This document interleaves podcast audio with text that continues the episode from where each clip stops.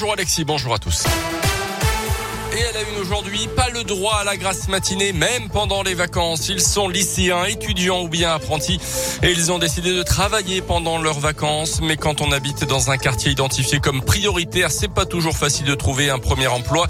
C'est là que Job Aglo intervient. L'entreprise spécialisée dans l'insertion par le travail réalise des chantiers de peinture ou de ménage dans les immeubles gérés par les bailleurs sociaux et les jeunes qui y participent sont payés par l'État via les fonds politiques de la ville et lutte contre la délinquance. Chantier de ce type est en cours chez nous à Clermont, rue du Château des Vergnes. Tiffaine Colomb s'est rendu sur place pour Radio Scoop.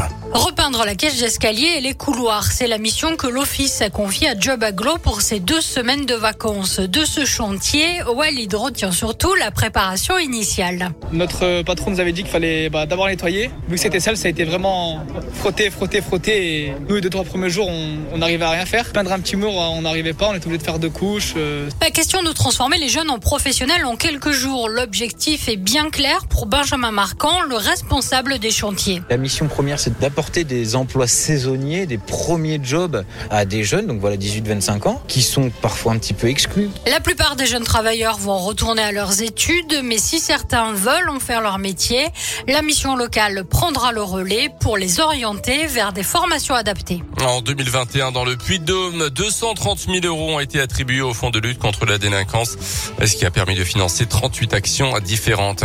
Dans l'actu également, un jeune de 26 ans bientôt devant la justice pour menace de mort sur sa propre sœur. Les faits sont passés près de Billon fin octobre. Il comparaîtra également pour des faits d'outrage et d'ivresse sur la voie publique. C'était à Clermont le week-end dernier.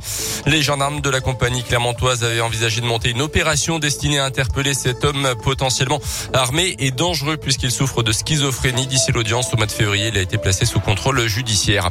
Cinq mois de prison dont trois avec sursis pour un homme d'une cinquantaine d'années jugé cette semaine à Clermont en novembre 2017 dans le centre-ville, alors en état d'ivresse. Il s'en était pris à une patrouille de policiers les menaçant avec un couteau de 30 cm après avoir agressé des automobilistes. Les policiers parviendront à le neutraliser en utilisant du gaz lacrymo, déjà condamné à 11 reprises pour des faits de violence notamment. Il était en état de récidive au moment des faits.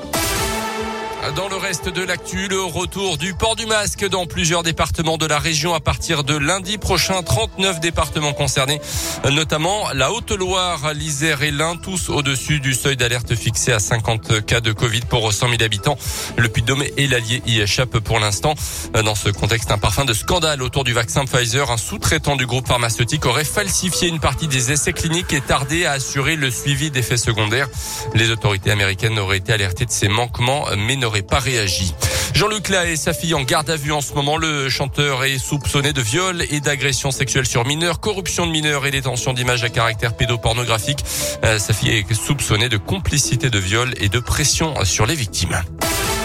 Les sports plus légèrement avec le Paris Saint-Germain tenu en échec de partout sur le terrain de Leipzig en Ligue des Champions, en Ligue Europa ce soir. Euh, Lyon reçoit le Sparta Prague, à suivre également Monaco Eindhoven et Marseille Lazio Rome.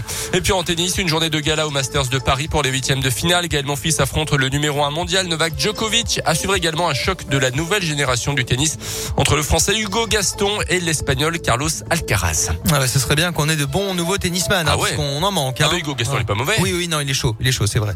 Tant mieux. Bah oui. Plaisir.